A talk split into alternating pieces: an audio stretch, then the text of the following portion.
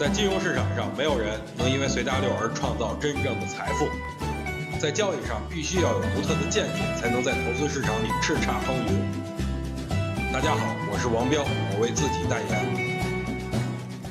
今天有个人啊，很高兴的跟我说：“说彪哥，我这个股票有两个涨停板了。”我嘴贱的问了一句：“你的成本是多少？”哈，就看他那个脸，立马就沉了下来。哎，我一看我就明白了，这兄弟啊，也是从高位被套下来的。目前涨这百分之二十还没回本呢。其实赶在昨天最低点买的人真的不多，但是后面还有没有机会呢？这其实就是我今天要跟大家聊的一个内容。首先啊，猴年开门红，这是显而易见的。但是指数如此强势的涨上去，那也不太现实。我觉得大盘会上攻攻。一下两千八百五至两千九百点，然后回落到两千八百点一线，弄不好呢，短期获利盘一出来，明天就调整也说不定。但是跌下来，我们该关注什么呢？之前说的央企改革都已经高了，但是我们能否关注一些最近有资金悄悄流入的板块呢？哎，我觉得是可以的呀。但是我建议还是要寻找一些平台向上突破的股票。这个内容比较多呀，在这儿我也说不清楚，所以。